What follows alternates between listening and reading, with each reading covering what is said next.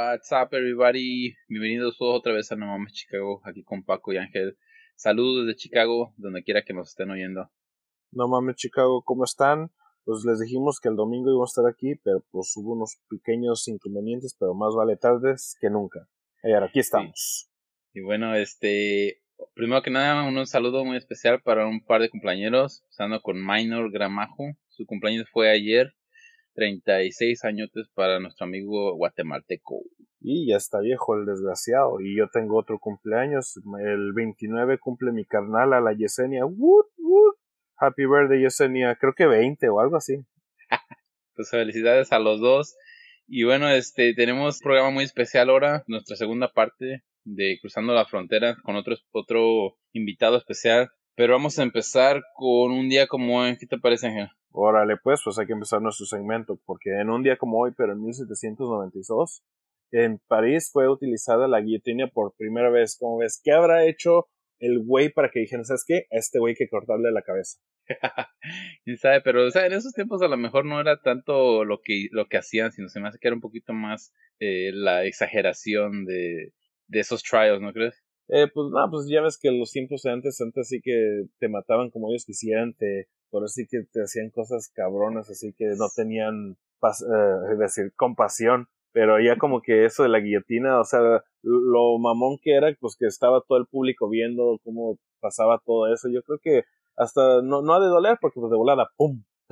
Sí, era, era hasta un show, yo creo que era como algo que lo veían como un show ya este, cuando se reunían todos. Sí, pues eso sí.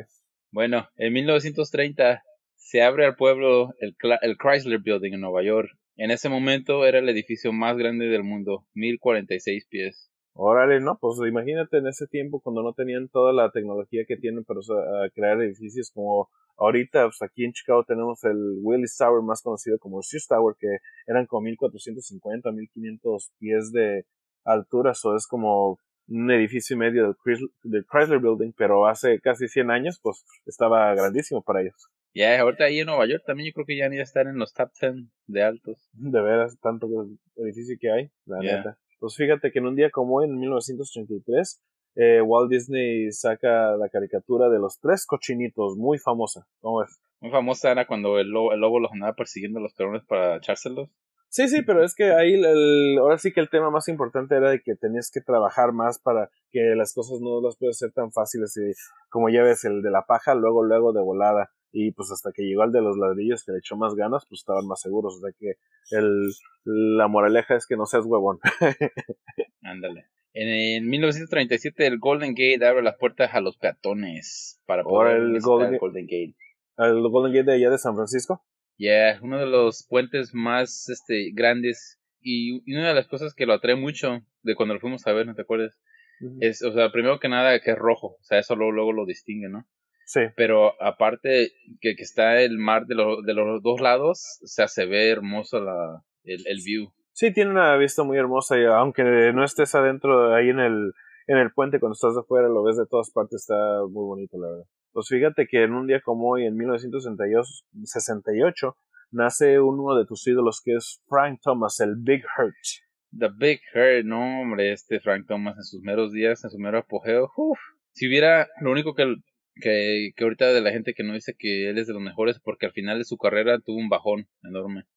Pero si hubiera seguido Frank Thomas con los números con los que empezó sus primeros, ponen 6, 7 años, sería considerado ahorita de los mejores ever to play the game. Sí, y yo de hecho, yo, yo, cuando estaba en México, pues yo, yo me gustaba ver el béisbol y eran pocos los nombres que decían, no, este jugador es muy bueno, pero siempre que salía eh, Frank Thomas era de que, man, yo quiero verlo porque traías el poder que tenía ese desgraciado. Yo soy eh, fan de los Cavs, pero mis respetos para Frank Thomas, ese, él me caía muy bien. Y fíjate que en esos tiempos estaba King Griffey Jr. Barry Bonds, eh, Maguire, todos estaban en sus meros tiempos, pero Frank Thomas ganó MVPs seguiditos, o sea, él en esos tiempos era mejor que todos ellos.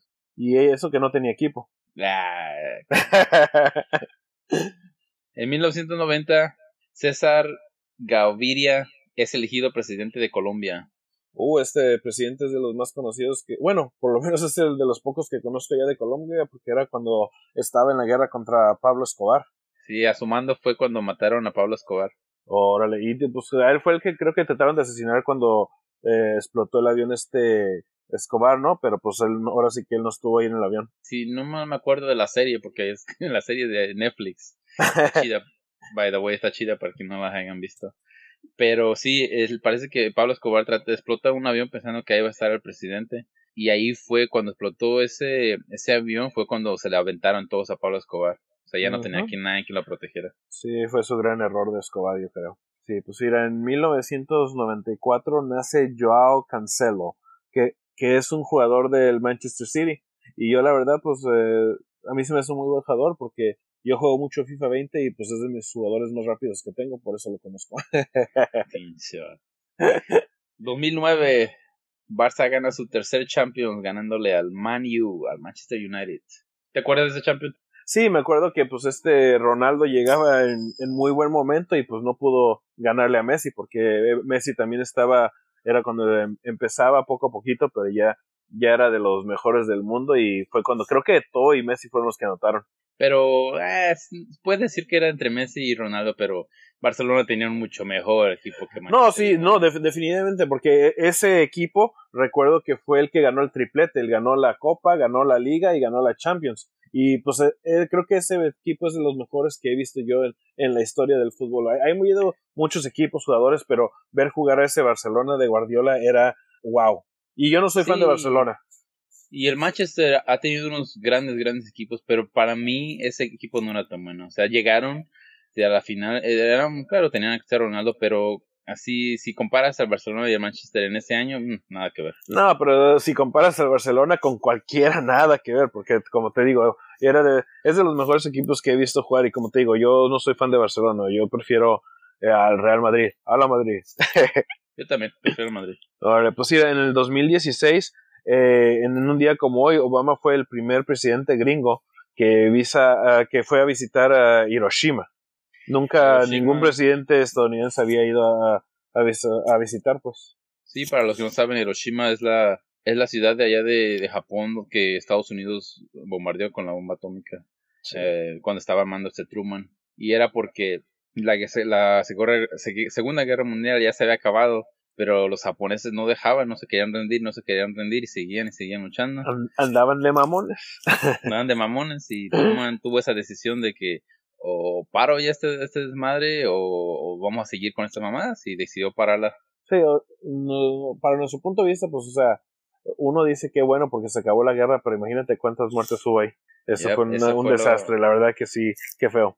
Esa fue la controversia, una decisión tan grande que, o sea, de que o, o sigues echando a tus, a tus estas tropas para que se mueran, o sea, en peligro de que se mueran, o metes una bomba y matas a mucha gente, pero se acaba todo. Sí, sí, es una de las decisiones más cabronas que, que uno puede decir, pero qué bueno que no soy presidente. bueno, en un día como ayer, 2018, Real Madrid gana su terceava orejona a Liverpool.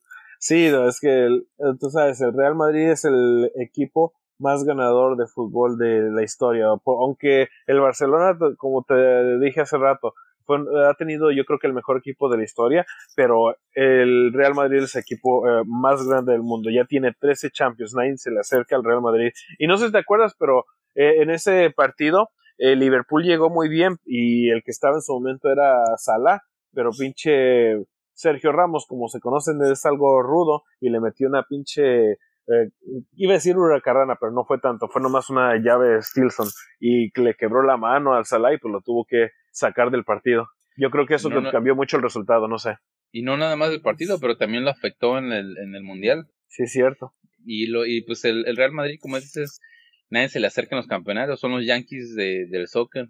Los Yankees tienen, de mal no acuerdo, 28 campeonatos y el segundo que, que después de ellos creo que son los Cardinales como con 12. Con 10 o, 12. Sí, nada, nada que ver. Exactamente.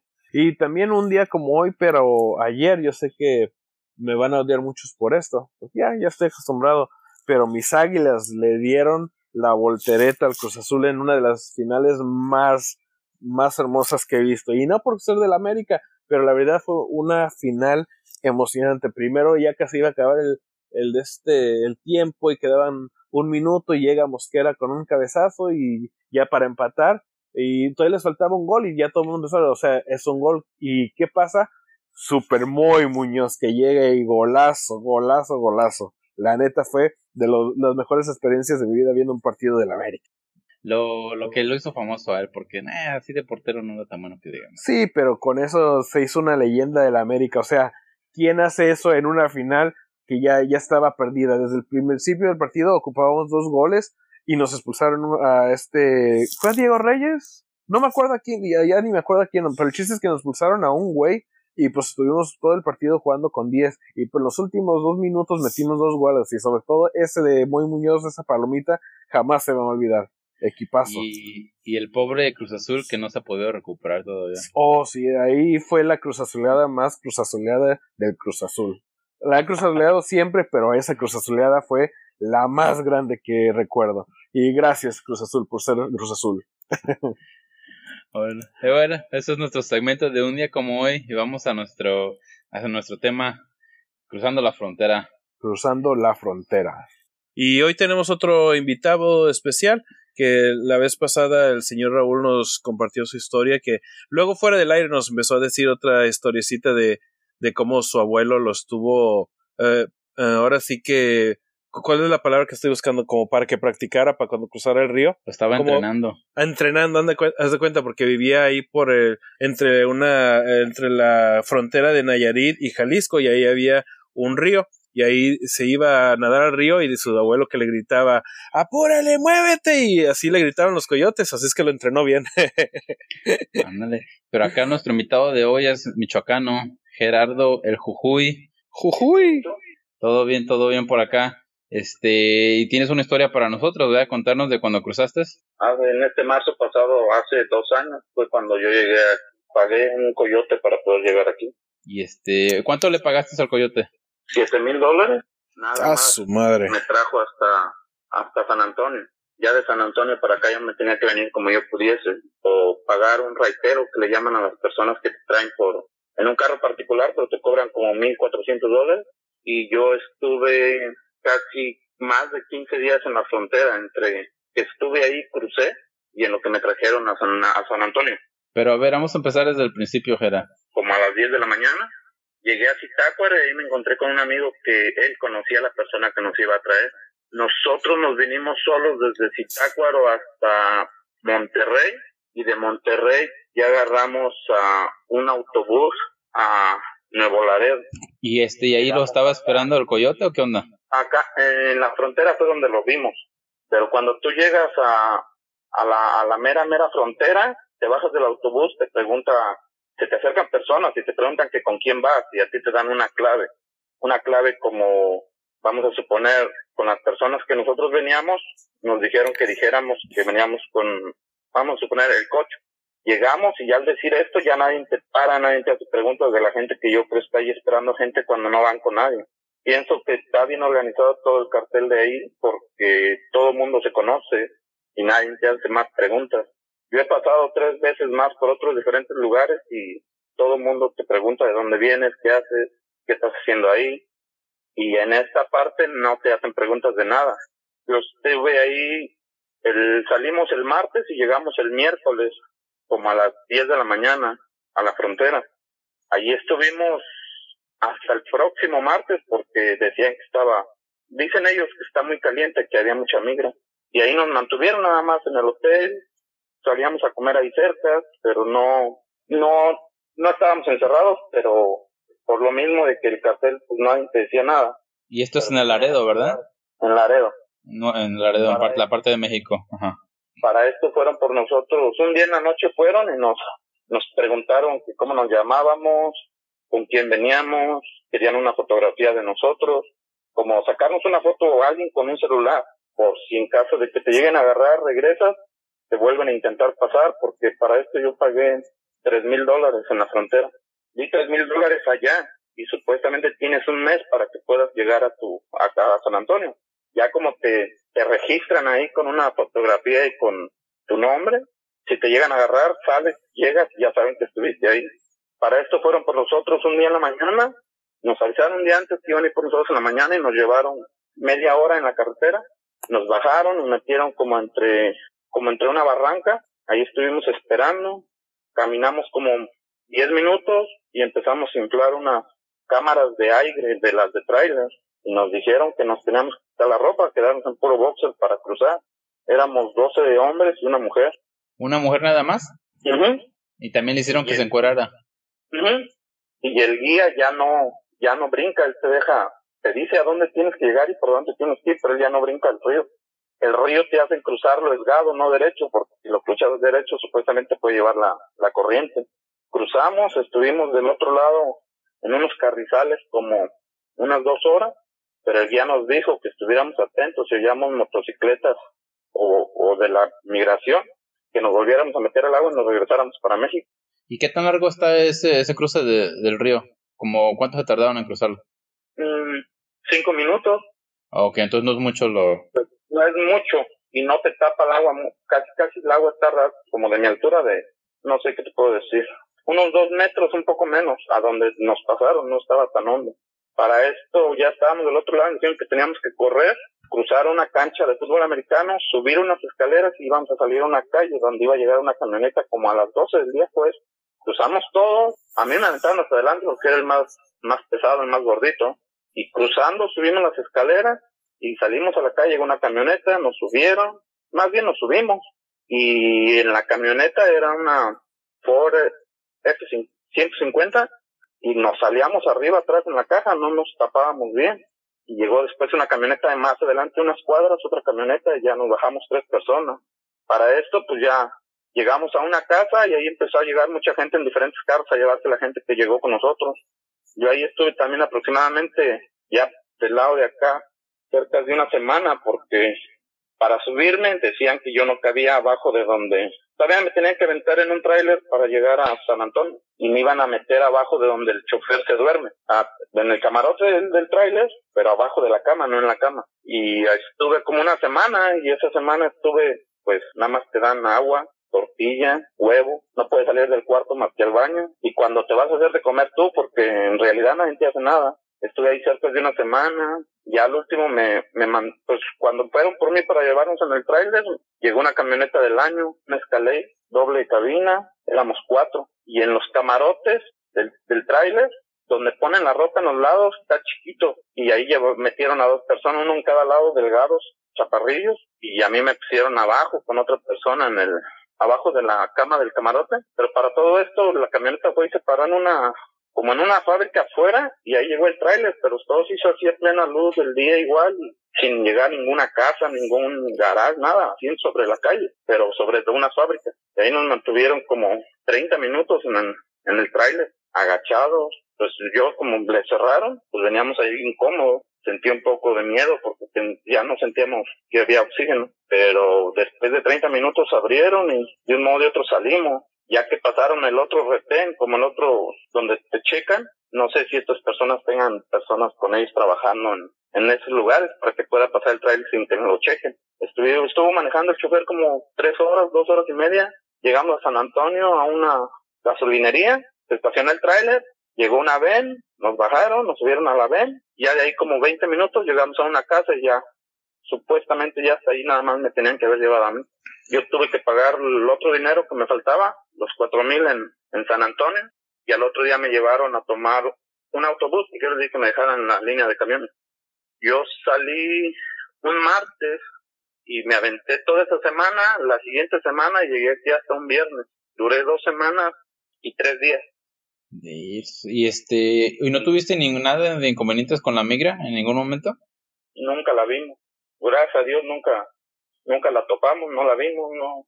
Pero siempre estuvimos con, las personas con las que venían siempre estuvimos como con el miedo porque, pues es una aventura. Cuando te vienen no sabes qué pueda pasar. En cualquier momento, no sé, te puedes ahogar en el río. Cuando la camioneta nos llevó iba súper rápido, podía haberse volteado. No sé, en el tráiler me pude haber ahogado, no podía respirar ya bien ni yo ni el otro muchacho. Sí, me imagino. Son cosas que, desgraciadamente, a veces las personas como yo tienes que arriesgarte para, para venir aquí y tratar de, de salir adelante, ya que en México a veces no hay muchas oportunidades. Oye, si nos dijiste que esta fue la tercera vez que trataste de cruzar, o que cruzaste, Ah, sí, yo he ido, esta es mi cuarta vez que vengo.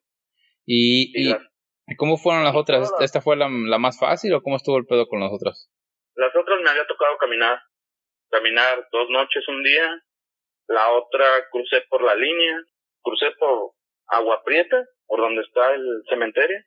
Me hicieron correr cuando había cambio de turno en la madrugada, no en la madrugada, como a las 7 de la mañana, seis y media. Me hicieron cruzar y al, al cementerio llegó un carro, me subí al carro, nada me cruzaron allá a Douglas y me metieron a un apartamento. Esa es la vez que se puede decir que más fácil he cruzado sin tanto día caminando o peligro. ¿Y esa, y, esa fue por Laredo también? No, por Agua Prieta es más, quiero decir, el, el oeste. Sí. Sí, y por ahí pagué 2.200 dólares, 2.300 en aquel tiempo, ya tiene mucho. Las otras veces he pagado 2.500, hasta esta vez que vine es cuando fueron 7.000 dólares. Y pues eso sí, yo yo me vine solo de San Antonio, si hubiera pedido que alguien me trajera en carro con varias más personas, ya tengo que pagar otros 1.400. Estás hablando que para que puedan llegar aquí y que tengan la suerte y que no te, no te agarren, pagas 9.000 dólares, 8.000 y tanto. Ah, y yo, oye, tengo una pregunta. Cuando, cuando llegaste a, a Laredo, que, que saliste del autobús, dice que estaban, te preguntan quién te mandó, ¿verdad? Si no dices una clave que te esté dando alguna persona que esté con ellos, te levantan. ¿Cómo, ¿Cómo que te levantan? ¿Qué quiere decir con eso? Pienso que te llevan con ellos porque no saben si estás ahí porque quieras vender droga o si estás de paso, tienes familiares. Porque a todas las personas que nos bajamos del autobús, a todas nos preguntaron. O sea que si no, si no tienes, a, si no, tienes clave... Si, no vienes con alguien, yo pienso que ellos mismos te dicen, entonces vente, vamos. No sé con a dónde te lleven o qué te hagan, pero por lo regular casi todos los que veníamos, veníamos con gente que iban a cruzar. Ajá. Y de ahí... Igual ahí se nota la gente que no es de ahí, cuando vienes como de otro lugar. Sí, pero ahí toda la gente como está esperando, la gente que se baja para ver qué están haciendo ahí o para qué van ahí. Y la mayoría pues vamos, llegamos ahí porque queremos cruzar para acá. Pero no sé qué pueda pasar como si llega alguien como que no tenga a nadie que lo esté esperando. Y dices que esos son narcos, ¿verdad? Los que están ahí y esperando a los autobuses. Sí, porque te digo, yo cuando me había venido antes, tú pagabas hasta que cruzaba ya que estabas en, en Phoenix es cuando te cobraban la pasada, pero nunca te pedían dinero en México y ahora sí. Yo di tres mil dólares en México en peso mexicano. Ah, para que supuestamente es como estar pagando piso de estar ahí, algo así. Sí. Y, y de ahí te llevaron a un hotel, ¿verdad? Todos los llevaron a un hotel. Ajá. Y pues la policía pasa y no te dicen nada, nada más que cuando, o si puedes estar afuera del hotel pero se dan cuenta que llegan a ir los soldados, entonces dicen que te metas al, edificio, que no salga. Como que los soldados son los únicos que no están de acuerdo con esos, con esas personas ahí. Vale. Y mientras estabas en el hotel ahí, ¿no, no te van a chequear o no te dicen nada, no te dan nada de información ni nada? Pues yo traía el número de teléfono y la persona con la que yo venía también, y le llamábamos a la persona esta que cuando nos iban a cruzar, que, que nos dijera, porque ahí ah, pagábamos 200 por, por, por día del, del hotel y pues un hotel horrible, feo, y pues tenías que estar pagando porque pues, no te cruzaban. La comida, pues cara, pues es en la frontera, es un lugar feo.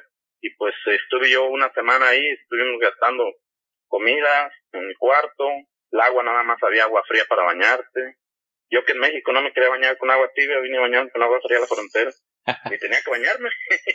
Y, pero en ningún momento los maltrataron ni nada ahí es, mientras estaban en el hotel. No, eh, en esta parte que yo llegué, no. Las otras veces que he venido en algunos lugares, pues, él depende con las personas. Yo creo que vengas, con los coyotes que vengas, porque hay unas personas que son más, más, como más estrictos en la forma de, de que llegas a veces a los hoteles, dicen no salgan.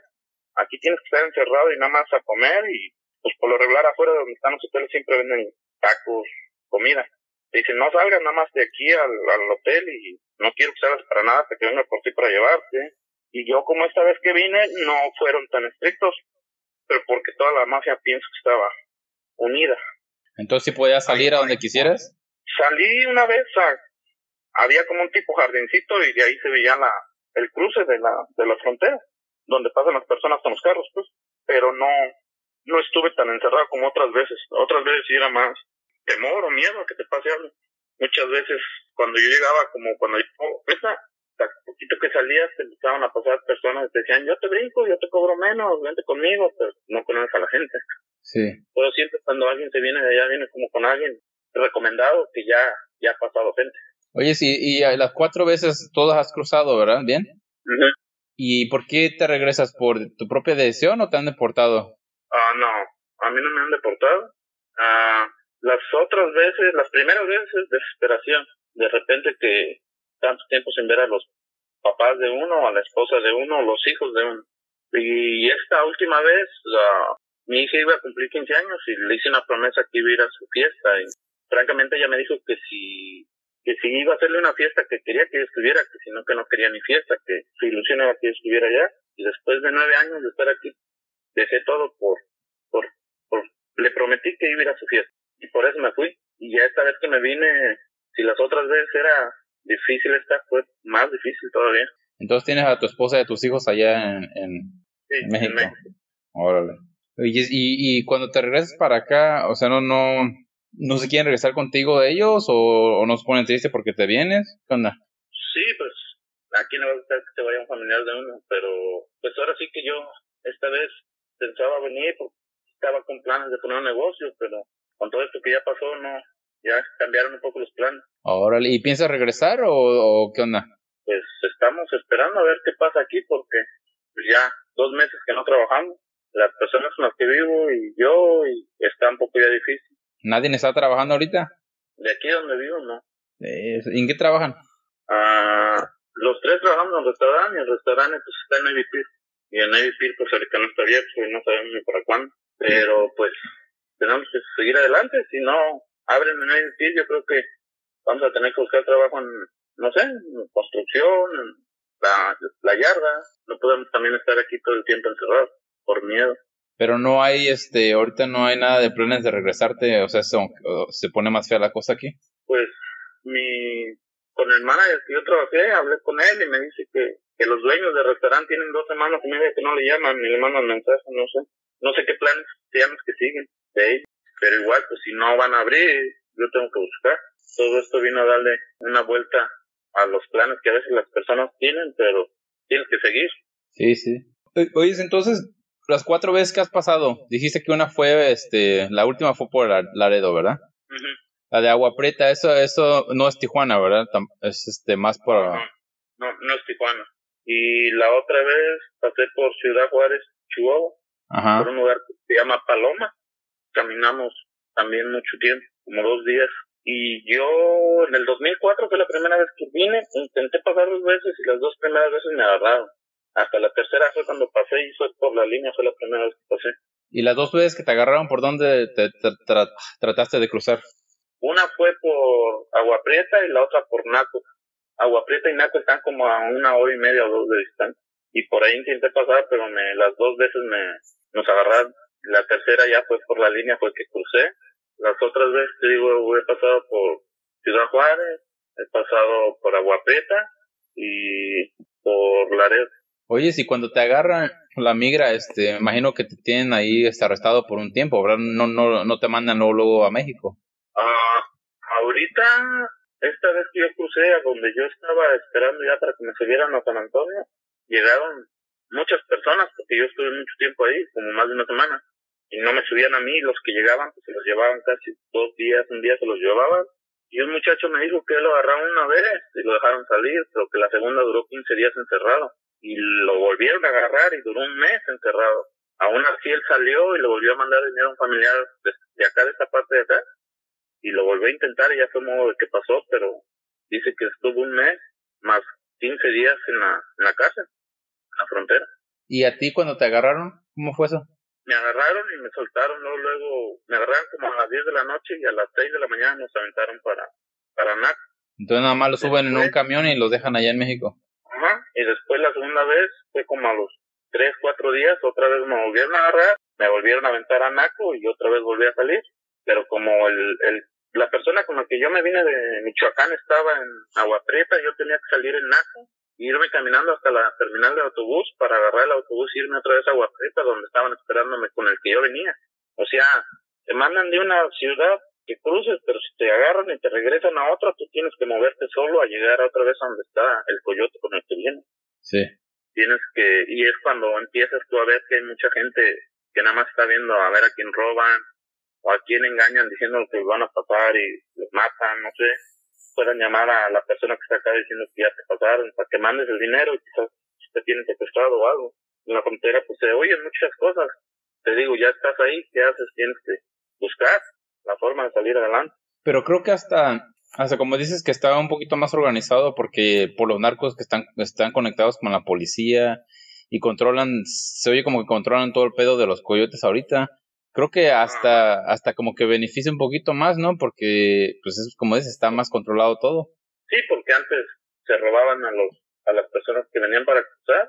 Como yo cuando me regresaron a Naco, yo, dos muchachas que venían con el mismo coyote que yo era de Veracruz, llegamos a, a Naco, nos aventaron cuando nos agarró la migra, y yo les dije que nos fuéramos para esta Guapé. Nos fuimos en el autobús, pero bajando del autobús, llegó una persona, ya una muchacha dijo, venimos al Hotel Rago. Y dijo, no, ahí llegó la policía y a todos se los llevaron. Pero el señor me dijo que se fueran conmigo. Y le pasaron a una persona en un teléfono a la muchacha. La muchacha que con ellos. Y me dijeron, ¿y tú? Le dije, no, yo ando con Michoacán. Yo le dije a las muchachas, estas personas a lo mejor no son las que estaban con nosotros en... No, dice, pues si yo hablé con alguien, dije, no, no sean así. Vénganse conmigo y regresamos y vemos. Se fueron con ellos y yo me fui otra vez al hotel y ahí estaba la persona que me estaba esperando. Nada más les dijeron eso a las muchachas que los llevaron con varias personas que venían más. Ya como que le robaron los, las personas que traía este coyote, se las robó otro que estaba allá en la terminal de autobús. Antes había muchas movidas pues ahí y ahora ahora ya está un poco más controlado. Sí, como que hasta ellos mismos te protegen si estás con ellos, ¿no? Ajá, porque pues ellos también están agarrando mucho dinero. Si yo di tres mil dólares y en el hotel que estaba le caben, ¿qué te gustan? 100 personas, las 100 personas dieron tres mil dólares, imagínate el dineral que se está moviendo. Y pues yo la verdad, esta vez fue mucho dinero el que, que, que gasté, pero el peligro pues no, nunca imaginé que fuera a ser tanto. Sí, me dijera, no, pues se oye como que está más caro, pero se ve un poquito más seguro que antes. O sea, como dices antes, no sabías ni con quién te ibas, ni nada. Sí, o qué te podrían hacer en la mera frontera, pero ya ahorita está un poquito más, pienso que más controlado, pero al igual, ya estando de este lado, todo puede pasar. Un accidente, como a mí que me traían en el trailer, te puedes ahogar, uh, en el río te puedes también ahogar, pues es, uno nunca sabe. Pues mijera, pues Gracias por la historia. No, al contrario. Este, ojalá que... Hay personas, personas que piensen que o tengan otra idea de que para venirse cuando uno viene con un coyote es más fácil, pero no. Es, es difícil y, y estás pensando que no sabes qué va a pasar.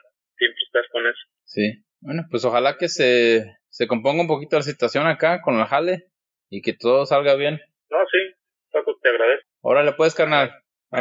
Pues ese fue Gerardo compartiéndonos su historia. La verdad que muchas historias como la de él en todas, se escuchan en todas partes. La verdad que uno, uh, como te digo, yo no lo he vivido personalmente, pero la gente que lo hace, me imagino que va a estar bien agradecida con, con este país, pues de que mm, echarle ganas, pues, porque también conozco muchas personas que vienen aquí y y parece que no sufrieron nada porque se ponen a pistear, no, no trabajan, andan así de que no, no entiendo. Eh, y conozco muchos casos que son así. No, no sé por qué hacen eso, pero no es mi vida, es la de ellos, pero pues si ya le batallaron y ya están aquí, pues era que le echaran ganas, sobre todo que tienen familia, no nomás es de que están solos. Más que nada lo de lo del jale, o sea, porque pues, vienen, vienen acá y se pueden echar party, a, a echar peda y no, no vienen por lo, o sea, por lo que venían inicialmente, que es a trabajar y ahorrar y mandarlo para la familia. Sí, exactamente, o sea, la mayoría que viene para acá es lo que hace, o sea, es el chiste de venir para acá, o sea, vienen porque quieren ahorrar, quieren eh, o sea, mm, construir casa o, o, mandar a la familia porque en México no estaban en una situación, pero como te digo, yo conozco muchos que, que vienen uh, con ese plan, pero llegan, sacan cheque y a la peda y ya andan pidiendo dinero prestado porque no les alcanza. Sí, o, o empiezan a hacer su desmadre y empiezan, a, ¿sabes?, a, a empezar con a robar y todo eso y hacen lo hacen más difícil para los demás también. Sí, de ahí es donde saca nuestro presidente que somos unos violines. Ay, bueno, pues este, estas fueron nuestras dos historias de, de cruzando la frontera, este, historias muy fuertes, experiencias difíciles que han haber pasado los dos. Sí, y ah. pues les agradecemos a los dos, a Raúl y a Gerardo por sus historias y pues que ojalá les vaya bien, o sea, como ahorita Raúl dice que eh, está con bienes raíces y es gerente general, o sea, le va bien y ahorita y, y Gerardo pues yo lo conozco personalmente, ya es amigo de, de mucho tiempo mío y pues le estaba yendo bien, gracias a Dios, nomás que ahorita con lo de la pandemia, por lo mismo que trabaja en restaurante y trabaja en Navy Pier, pues ahorita no tiene trabajo, pero pues eh, ese güey le, le, echa ganas, así es que pronto se van a venir mejores tiempos. Ojalá. Eh, bueno, gente, eso fue todo por, por este episodio. Gracias por oírnos. No mames, Chicago. Gracias a todos. No mames, Chicago. Nos vemos hasta la próxima.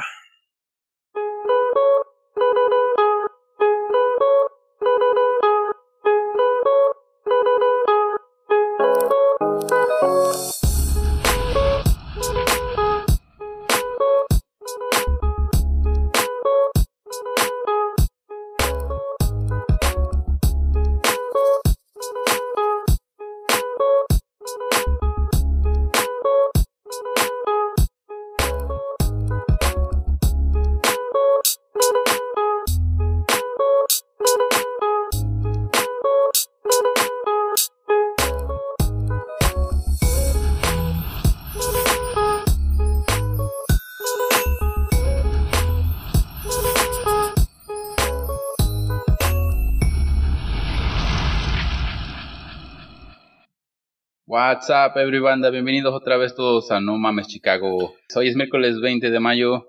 Saludos a todos y tenemos un gran episodio cruzando la frontera. Sí, un episodio que... No, pues era muy bien, la verdad que aquí disfrutando del día acá adentro desde mi casita, viendo cómo están las nubes, cómo está lloviendo. Pero no mames Chicago, ¿cómo estamos? Y saludos a todos donde quiera que nos oigan. Este, un saludo muy especial a nuestros amigos Carlos Eliu y Edgar Guerrero, que son primitos y cumplen año los dos. Felicidades. felicidades, feliz cumpleaños. Uno fue el 16 y otro es hoy mismo. Uh Que se, que se moche con las chelas. Uh Pari, pari, pari en el porche. Con las botellas, ¿cuáles chelas? Ah, pues ya ahorita lo que sea es bueno. y bueno, donde quiera que estén, ojalá que se les esté pasando chido. Acá en Chicago ahorita el, clima ya está calentando un poquito, pero estamos en tiempos de lluvia. ahorita no está muy, muy chido que digamos por acá. Eh, no hay problema, ya estamos acostumbrados al clima de aquí. Ahorita lo que queremos es que se acabe esto del coronavirus y para darle, para pa, darle. Sí, porque ya estamos hasta la madre del corona. No sé tú, pero yo sí. bueno, a todos vamos a empezar con nuestro segmento de hoy en día y voy a empezar yo. En 1506 fallece Cristóbal Colón, el que descubrió América, el italiano, que... Oye, como que estamos hablando mucho de ese güey, como que siento que en cada episodio lo mencionamos a ese güey, como que lo queremos así. mucho. Sí, ¿eh? Nos lo estamos haciendo más famoso de lo que es. y un recordatorio de que antes era hasta sesión, tiene un día festivo más bien el güey, pero ya, ya últimamente ya no lo están viendo como un héroe, ya lo están viendo más como un güey que, vino y hizo un desmadre. Sí, ya, ya en lugar de ser el descubrimiento de América, ya lo hacen como el día de la raza. Ándale. Pero bueno, pues, eh, pues fíjate que en un día como hoy, pero en 1520, eh, en el Templo Mayor en Tenochtitlán, en los tiempos de la conquista, los españoles al mando de del que era el gobernador eh, Pedro de Alvarado, fue cuando se llevó la matanza de Toxcatl, que no sé si sepas, pero haz de cuenta que en ese tiempo Hernán Cortés tuvo que ir a la costa porque iba a recibir a un güey, un tal Pánfilo, no, no sé qué era, pero el pedo es que iba a ir a la costa y se quedó a cargo es el que era el gobernador entonces, que era Pedro de Alvarado. Entonces, como se fue eh, el Hernán Cortés, Moctezuma le dijo, ¿sabes qué? Danos tu chance de hacer un party aquí, acá chingón, ahorita que se fue el jefe. Y el güey dijo, ah, Simón, no hay pedo. Y en lo que estos güeyes andan de party, eh, que era el, el, party por el, ¿cómo se llama? Para, era una fiesta para Huitzilopochtli en, en, un jardín que se llamaba el Jardín de los Dioses. O se pusieron de party y en eso aprovecharon para darles matalir el irelo a todos cuando no estaban defendiéndose ni nada. Y pues hay dos versiones. Una versión es la de los aztecas que dije, estos culeros los aprovecharon para para matarnos así para que no teníamos armas ni nada y llevarse todo el oro y en cambio los españoles su versión era de que no, pues es, los güeyes estaban haciendo unos rituales sangrientos y tenemos que matarlos, oye, esas mamadas. Pues se oye, se oye como que es, es, verdad de las dos, este, las dos historias, o sea, porque me imagino que sí, los aztecas hacían sus rituales, la chingada, sacaban el corazón y para, sabes, para los dioses. Y llegaron los españoles acá bien, este, bien, bien propis. Yo me había dicho estos cabrones, hay que sí, y los damos ahorita en su madre. Pero el güey le dio la chance para hacer el party, güey. es aprovechada. Sí, pasa, ¿no? Sí, pues ya que se debe hacer. Bueno, en 1902 Cuba se independencia de, Estados Unidos, de USA, Oye, chicos, los cubanitos. Uh, tardaron mucho, ¿eh? En 1902, pero ya, gracias a Dios, son libres, pero son comunistas. Son comunistas. pues fíjate que en 1910, como dijo, no, pues ya que estos, digo, estos güeyes de Cuba ya, ya se independizaron, vamos ahora a invadir a Nicaragua. Eso fue en 1910, ¿cómo es? Muchos vatos aprovechados, Sí, yo creo como escucharon que no, a lo mejor estos güeyes de México se van a ir a la, revolución, pues nosotros hay que invadir a Nicaragua. bueno, en 1940, Holocaust, los prisioneros, los primeros prisioneros llegan al campo de concentración. Uh, eso sí está de miedo. Y fíjate que yo de eso no sé mucho porque eh, yo cuando estuve estudiando historia en México, la verdad eh, me enseñaron lo básico de la guerra mundial, pero lo, lo que es el Holocaust aquí es like es un tema muy grande y muy sí, sí. sensible. lo que sí, lo que sí sabemos todos es lo que pasaba en esos campos de concentración. Eso sí. Les daban, como dices, matar y lo. Sí, está cabrón, pero bueno, hay que pasar a cosas más, más agradables. Fíjate que en el 81 nace el portero de que de la selección de española y, y un este ídolo del Real Madrid, Iker Casillas. Y, y, la casualidad es que al año siguiente, en la misma fecha, pase, eh, nace Peter Church, que es muy conocido por su gorrito que se pone, es ese portero que tiene el gorrito acá, pero los dos porteros eh, Hall of Famers. Cabrones los dos, el Peter Check se, se, destacaba mucho por su gorrito, pero... Pero era buenísimo el desgraciado creo que Casillas tuvo un poquito mejor este, carrera, ¿no? Fue el número uno por muchos años. Oh, sí, definitivamente. En España no va a haber ningún portero mejor que Iker. Estaba su bizarreta, que siempre fue el mejor de España en aquellos tiempos, pero nomás llegó Iker Casillas, le quitó el puesto definitivamente. Aunque allá al final de la carrera, después de que estaba en, en Real Madrid, ya bajó su nivel, pero mantuvo su nivel muy alto por mucho tiempo. Ándale. Bueno, en el 83, la primera publicación del descubrimiento del VIH, el SIDA, se hace. No, pues fíjate que, pues ya ves que en esos tiempos antes al SIDA nomás lo relacionaban con personas homosexuales, que, que no era el caso. O sea, ya todo el mundo sabemos ahorita, pues es una eh, enfermedad cabrona y sabemos cómo, cómo, evoluciona y cómo está el desmadre. pero, e, pero sí, cómo se transmite, pero en esos tiempos nomás pensaban que ah, si, si tienes SIDA tú eres homosexual. Pensaban que era la única forma. Sí, y otra cosa, en todos esos años de los 80, yo creo la primera década del VIH era una sentencia de muerte. oh, sí. decían que tenías el VIH y ya, verá que ya. Pues, pues, de hecho aquí también, si no tienes dinero, también te va a llevar la chingada. Sí, sí, pero ya ahorita creo que no es un, no es un tratamiento tan, o sea, ya es, es creo, no, no sé si sea fácil, algo fácil de que no, o sea, te, te tratan algo fácil, pero ya, o sea, ya nadie, no ves casi nadie que se muere de eso. Eso sí es cierto. Y el más famoso, Magic Johnson. ¿Y ese güey cuánto tiempo lo ha tenido? Ya más de 20 años el güey. Sí, vivito y coleno todavía. Y se ve más sano que yo el culero. pues mira, fíjate que en el 92, en estas fechas, el Barcelona consiguió su primera Champions League. Pero en ese tiempo creo que fue la última eh, versión de que se llamaba la European Cup o algo así y eh, al año siguiente ya se empezó a llamar la Champions League. Pero fíjate que en ese entonces el, el técnico era Johan Cruyff y Guardiola era uno de sus jugadores. Ah mira y también fíjate que el, José Mari Vaquero, que eh, no sé si supiste, pero también jugó en el Veracruz. Ese, cuando llegó a Veracruz la rompió, no quedaron campeones, pero era muy bueno. Y para mí el mejor jugador que había en ese equipo era Richard Stoikov, que supimos cómo nos fue cuando jugamos contra él en el Mundial 94. sí, es cabrón. es cabrón. Bueno, en el 2018 el presidente Nicolás Maduro es reelegido presidente de Venezuela. Ese cabrón ha hecho un desmadre en Venezuela. Es lo que te iba a decir, güey. O sea, y luego reelegido, no mames, Chicago. Bueno, no sé si reelegido, o sea, mucha gente bueno, o sea, políticamente reelegido. sí, sí, sí. Pero ¿qué se le va a hacer? Pero bueno, vamos para nuestro segmento de hoy, para nuestro tema de hoy, nuestro gran tema de hoy, cruzando la frontera. Y pues como muchos de nosotros hispanos que, que venimos a, por el sueño americano, tenemos que, no hay otra manera más que cruzarte ilegalmente. Ángel, ¿cómo ves?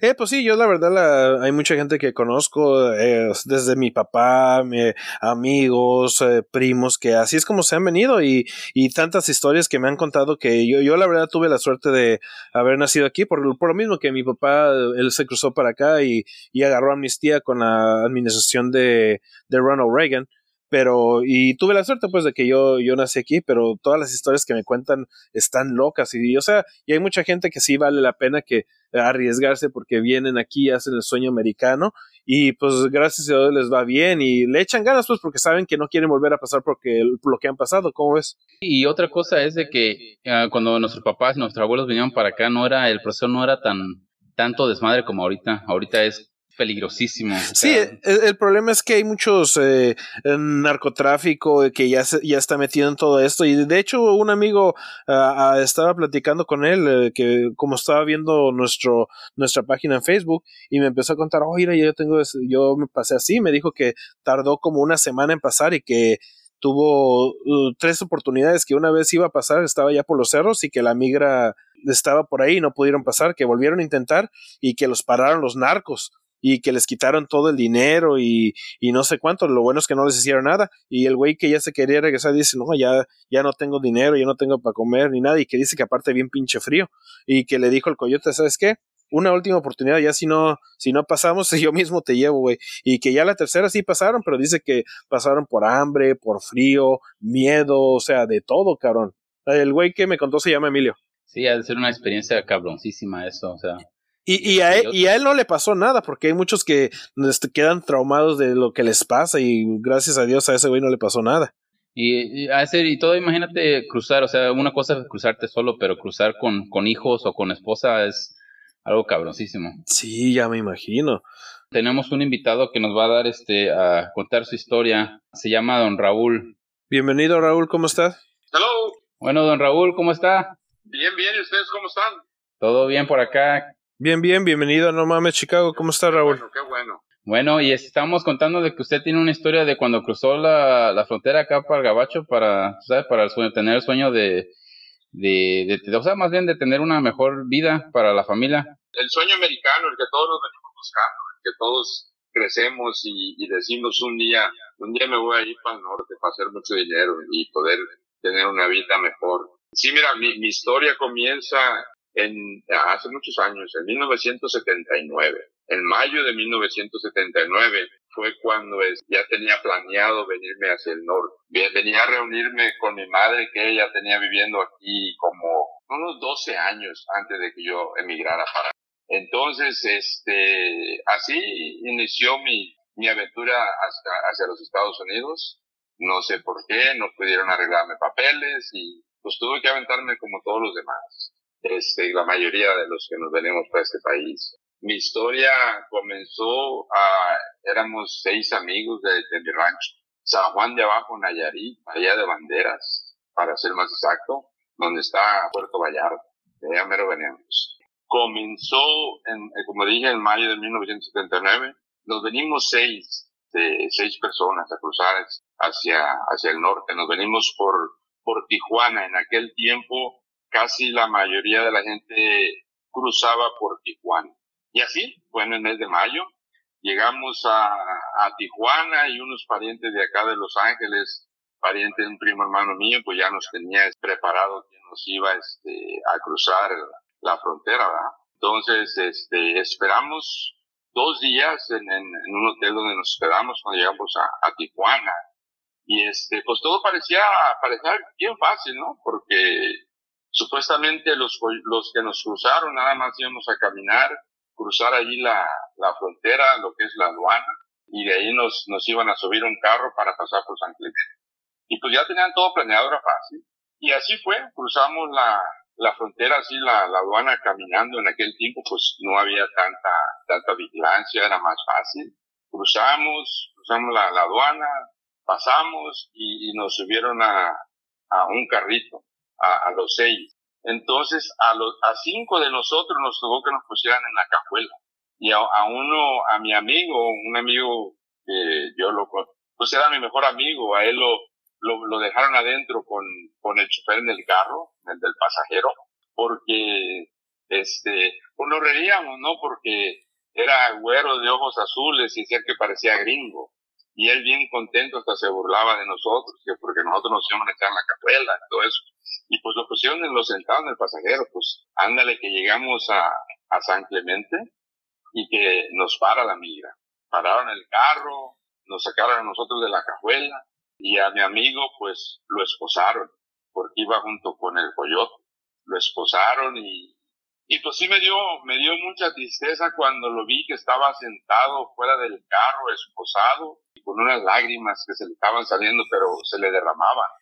Porque casi, casi que nos decían a nosotros, los que veníamos en la cabuela, pues nos trataron diferente, porque pues a nosotros nos pusieron en un cuarto y a él en otro. Pero cuando lo vi que se le estaban derramando la, la lágrima, me dije, pues ¿qué va a pasar? Se lo van a llevar, lo van a encerrar.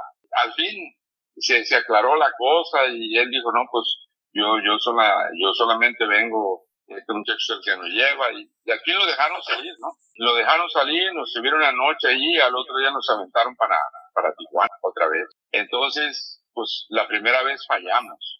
Este, no, no logramos este, el objetivo de nosotros que era llegar hasta Los Ángeles. Nos regresamos a, al hotel donde estábamos y pues se nos facilitó un poquito más porque teníamos parientes de este lado que nos estaban financiando todo, de aquel lado allá en Tijuana.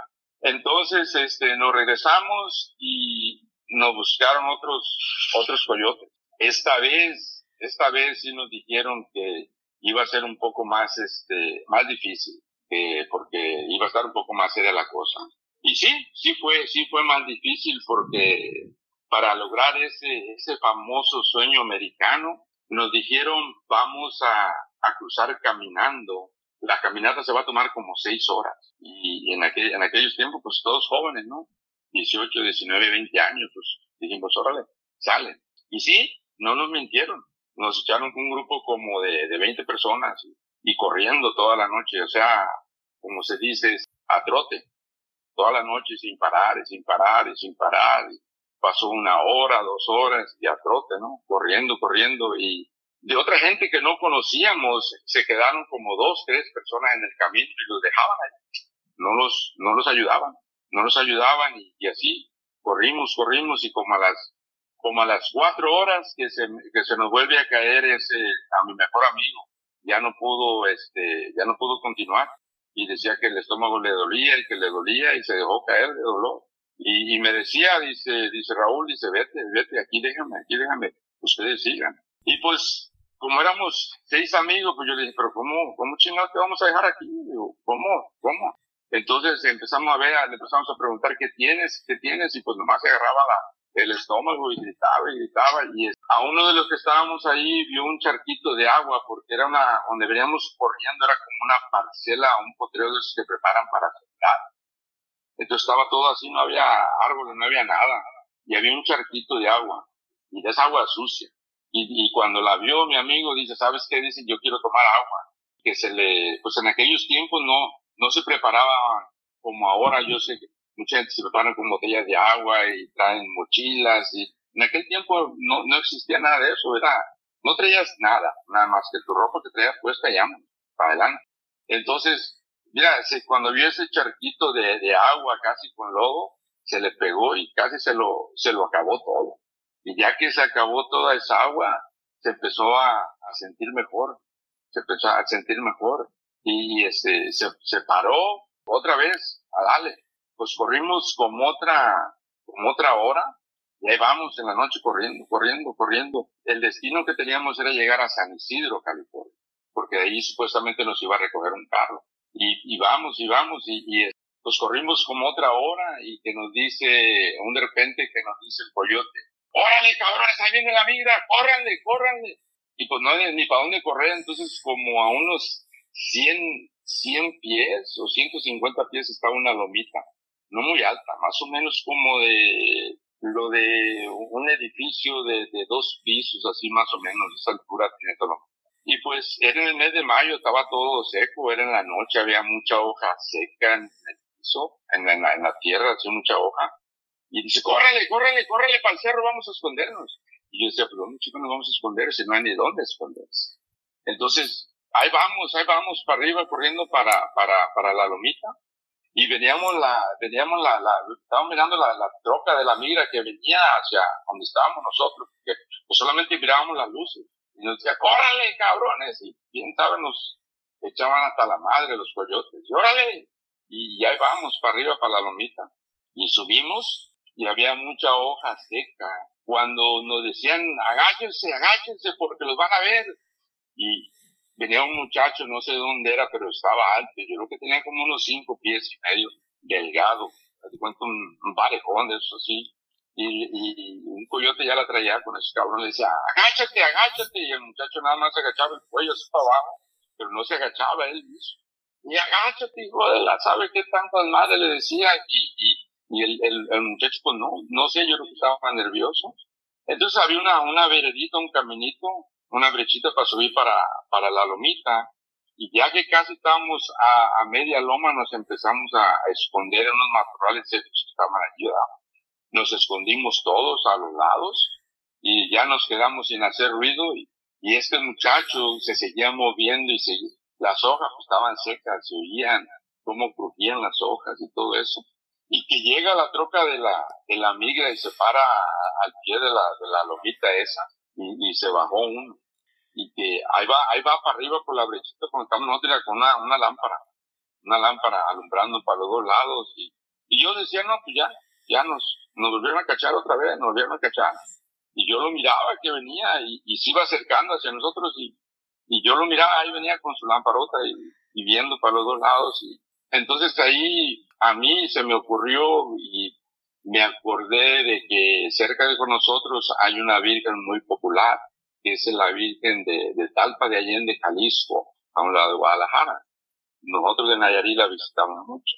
Mira, y que me pongo a pedirle a, a la Virgen que, que, nos ayudara, que, que, nos ayudara y que no dejara que nos agarraran. Y no sé de dónde saqué tanta fe, porque pues yo era un mocoso de 18 años, o sea, que nunca había pasado circunstancias como estas, o sea, nada de eso. Entonces, me puse, me puse y no sé a mi manera, pero le pedía a la Virgencita de Talpa, le digo, Virgencita, ayúdanos, no dejes que nos agarren. Ya vemos, ya habíamos corrido como seis horas, digo, si nos agarran otra vez, se va a poner de la chingada otra vez, ¿no? Entonces, ahí viene el de la migra para arriba y yo dije, no, pues ya, ya, casi, casi, casi que ya me miraba caminando cuando estaba su troca, esposado. Y cuando venía llegando donde estábamos nosotros, precisamente, el, el, inmigrante como que se tropezó con algo y se andaba cayendo. Se andaba cayendo y ¿sabe qué tantas malas decía? Pues no le teníamos nada. Y, se cayó y, se levantó y con su poco y por eso ya no nos pudo ver y continuó hacia arriba, hacia hasta, hacia hasta mero arriba de la lomita y, y se puso allá, ¿verdad? Empezó a alumbrar allá y todo y que se, y que se viene por donde mismo por la misma brecha para abajo. Dije, no, pues si ahorita no nos vio cuando subió, pues ahorita menos. O sea, más rápido nos va a ver. Y, otra vez que me pongo a, pedir a la Virgen y pues yo creo que si tú vas caminando por una brecha y, y te tropiezas y al minuto regresas por donde mismo, pues vas a ver que hay algo donde te puedes tropezar, ¿verdad? Pues ahí viene el de la migra otra vez, el inmigrante para abajo y el, muchacho aquel que, que, se remolineaba entre las hojas y se oía y, y el, coyote que le mentaba esto y que le mentaba lo otro para que se tranquilizara y no se tranquilizaba y no, pues ahorita no van a volver a agarrar, ahorita sí, ahora sí nos van a agarrar. Unos pies antes de llegar con nosotros, otra vez se trompezó, se trompezó el de la migra y, otra vez se andaba cayendo, otra vez se andaba cayendo y se, se trompezó y, y, y no nos vio. Se, quién sabe qué tanto dijo y, y se bajó y se, se bajó otra vez a su troca y se fue. Entonces, esa fue una de mis experiencias que yo he vivido donde, yo sí creo que los milagros existen. Y, y eso fue lo, lo, que aprendí. Después de, des, después de que ya sobrevivimos eso, caminamos como otra media hora ya caminando, llegamos a San Isidro, éramos este, como unos 10, 12, éramos como unos 10 y, y, nos subieron a una cajuela a, de, un carro grande, esos que, que, habían antes. Nos subieron en una cajuela como a ocho adentro. Ahí nos aventaron ahí como pollos. Yo creo que por eso nos llaman pollos. Nos aventaron y, y le cerró y vámonos. Era, era este, un güero, un americano. Y no sé por dónde nos trajo, pero por donde él manejó, no era, no era carretera con pavimento, yo creo que era por los cerros, por el, el, el mendigo carro nomás brincaba para arriba y para abajo, no caía aplastado sus pollos. Y unos gemían, otros lloraban, otros gritaban, y, y ya vamos a llegar. Y nos tuvieron esa cajuela como seis horas. Como seis horas. Nosotros, nosotros decíamos, bueno, ¿a dónde nos van a llevar? ¿Quién sabe a dónde? Vamos a ir a donde tenemos que llegar, no sabemos. Y es donde me di cuenta también que cuando estás cruzando la frontera, cuando estás cruzando para llegar al gabacho, pues realmente tu vida, como dice José Alfredo Jiménez, no vale nada. Pues así nos, nos tuvieron como, como te digo, como seis horas, hasta que llegamos a, a Los Ángeles. Pero sí fueron seis horas tremendas, de, de, de una, una, un estrés grande, una incomodidad grande, que tú no sabes ni a dónde te van a llevar, pero ¿qué haces? Nada más que te aguantas ahí, encerrado. Y al fin llegamos a donde nos tenía que, que repartir el, el, el americano. Cuando no, nos sacó, volvimos a ver la luz, volvimos a ver el, el, fue cuando, cuando conocí el norte. Después de todo eso, conocí a, llegué a, a, a mi destino que Los Ángeles, con un, con un primo hermano que tengo ahí. Ahí fue donde llegué. Pero esa, esa experiencia que, que viví, que viví con, mi, con mis amigos, es, está, está difícil, está difícil. Yo sé que ahorita está más canijo todo, pero también en, en aquellos tiempos, pues, te pasa algo y te quedas. Y si te quedas, te quedas y hasta ahí llegaste. Y tu sueño americano y, y llegar a conseguir algo mejor para ti, para tu familia, pues, no, no, muchos no lo logran, muchos no, no pueden. Entonces los que, yo creo que los que lo, lo logramos debemos de estar agradecidos y apreciar lo, lo que tenemos. Esa fue, esa fue mi, mi historia cuando crucé. A Dios gracias, nada más una vez tuve que cruzar, porque después este, mi madre me arregló papeles y fue la, fue la única vez, pero fue una, una, una experiencia que, que viví que no, no se me olvida y no se la, no se la deseo a nadie. Oiga, ¿y en, en, qué año fue esto? 79. Fue en 1979. Y en esos tiempos, este, ¿cuánto, cuánto pagaban para que los cruzaran los coyotes? Mira, en aquel tiempo no, no pagamos 250 dólares. Wow. Wow. La diferencia de ahorita, ¿no? 250 dólares. Era, era, era demasiado económico. Era demasiado económico y no era tan caro como ahorita, que son, bueno, ahorita no sé ni cuánto, son miles de dólares. Sí, está entre seis mil, nueve mil. Y es, oye, y el, y el, y el coyote que los andaba persiguiendo, no, no el coyote, la migra que los andaba persiguiendo, que seguía cayendo, no, no, no, no sabía pedo ese día. No, no creo, no creo, porque venía caminando bien, mira, que si, que si tú hubieras estado ahí y lo hubieras visto cómo venía así bien con su lámpara, pues eran matorrales secos, eran en, mayo, o sea, tú ibas a decir, ya casi me paro y me digo, aquí estoy, así, así, yo digo, ya, no nos vamos a escapar. Y pasó enfrente de, de, de, de, con nosotros y con la lámpara y, y se andaba cayendo y sabe qué tanto decía con la F y que sabe qué, y que se cae y que no se cae y se levantó y se enderezó y siguió caminando.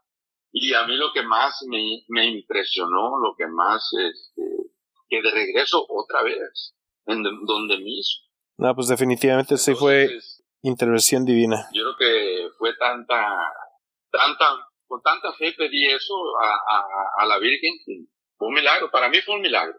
A lo mejor todos los demás estaban pidiendo lo mismo a, a, a otro santo, a, a Dios, a otra Virgen, no sé. Pero yo creo que a lo mejor la fuerza de nosotros se unió y no sé. Pero para, en mi opinión fue un milagro. Lo he compartido con mucha gente y nunca se va a olvidar. Órale, don Raúl, pues gracias por la historia. Y ahorita, ¿y qué hace ahora en esos días? Mira, yo es que llegué, tengo 40 años aquí. Estuve un año en Los Ángeles, viví un año en Los Ángeles. Y después de, en, en, en, en 1980 me idea aquí en los Estados Unidos.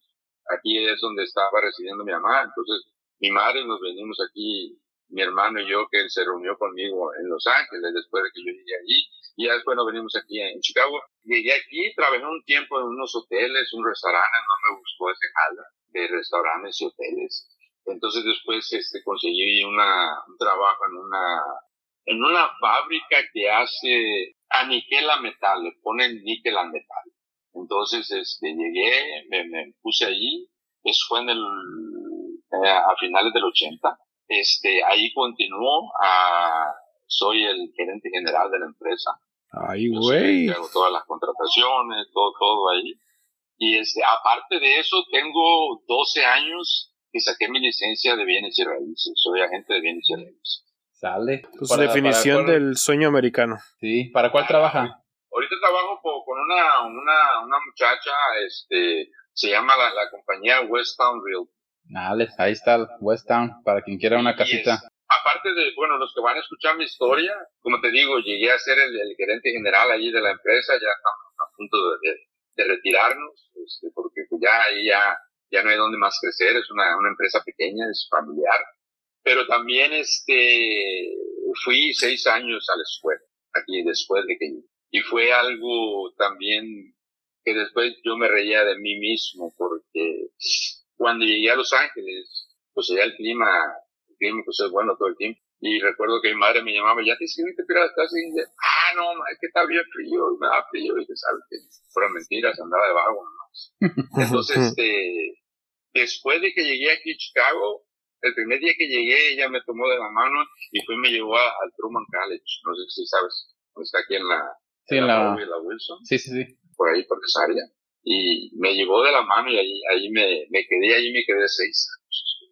Estudié inglés, saqué mi GD y saqué un bachillerato en administración de empresas. Pues creo que esa es el, la definición del sueño americano, la que le tocó vivir a usted. Sí, ¿verdad? Y este, después me reía de mí porque fue, llegué aquí en julio, en julio empecé a ir a la escuela, en julio, en, cuando llegué el invierno, pues en aquellos inviernos, este, ¿cuántos años tienes tú? 35. 35, bueno, ya no nací. En, en aquel tiempo, el, el invierno sí nevaba, o sea, había nieve. Y después me reía de mí mismo porque, pues, yo vivía aquí en la, en la Irving Park y la, y la Sheridan, y en esa área, y, y caminaba a la escuela. Y pues venía caminando con la nieve hasta la rodilla, porque caminaba en la, cuando salía de la escuela.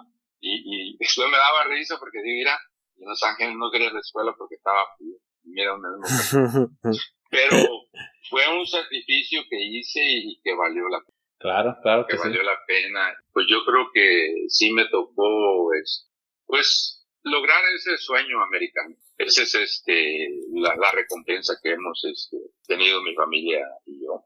El sueño americano, pues sí, sí lo, sí lo logramos. Sí lo logramos. Sale, don Raúl, pues muchas Sí. gracias por contarnos su historia, muy amable. Sí, a ver, a ver, a ver qué les parece y nos mantenemos en, en contacto. Sale, vale, gracias, hasta luego. Ándale, pues gracias a ustedes y muchas gracias por la oportunidad. Hasta nada, luego y hasta muchas gracias. Hasta luego. Pues, ¿cómo ves la historia de del señor? No, pues este, el sueño americano, pasar por lo que pasó y ahorita ya... Y, imagín- imagínate cuando dijo que estuvo seis horas en, en una cajuela. Uno, nosotros nos quejamos a veces cuando viajamos a México por tres horas en avión y el asiento no está tan grande que puta madre, qué, qué incómodo está esto. Imagínate ellos seis horas y eso no- es solo un caso, eso solo fue un ratito, sin contar todo lo que estuvieron esperando en el cerro, así en el frío y eso, ¿no? Sí, la desesperación. Una, este, ir corriendo tantas horas. Luego en el cerro, cuando ya te andan persiguiendo. Y, y, y el otro güey bien paniqueado que no sabía qué hacer. Sí, Lo bueno que le tocó una migra media, media borracha ese día. O sea, a lo mejor uno de nuestros amigos. ah, no, pero está- están muy chiquitos para eso. Y, no, pero pues logró venir, se aguantaron, este, y, y lo que me pareció fascinante de su historia es de que no dejaron a su amigo, o sea, no lo dejaron. Sí, exactamente. Lo bueno es que estaban unidos porque bien pudo haber sido de que, ¿sabes qué? Ya no puedes, me vas a dejar a mí atorarme o mejor me voy, pero qué bueno que eran entre amigos. Ah, Y no, y como él, miles de historias, este, este, este va a ser nuestro, nuestro episodio, pero vamos a tener otro segmento para el domingo. Pero esto, esto es todo por este segmento de hoy. Eh, ojalá les haya gustado la historia de Don Raúl. Gracias por acompañarnos otra vez a No Mames Chicago.